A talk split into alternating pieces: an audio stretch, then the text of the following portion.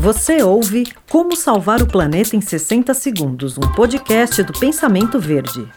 Você já deve ter ouvido falar no termo descasque mais e desembale menos.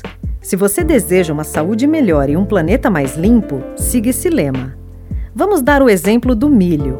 Imagine que você tem a espiga do milho, o milho enlatado e os flocos de milho.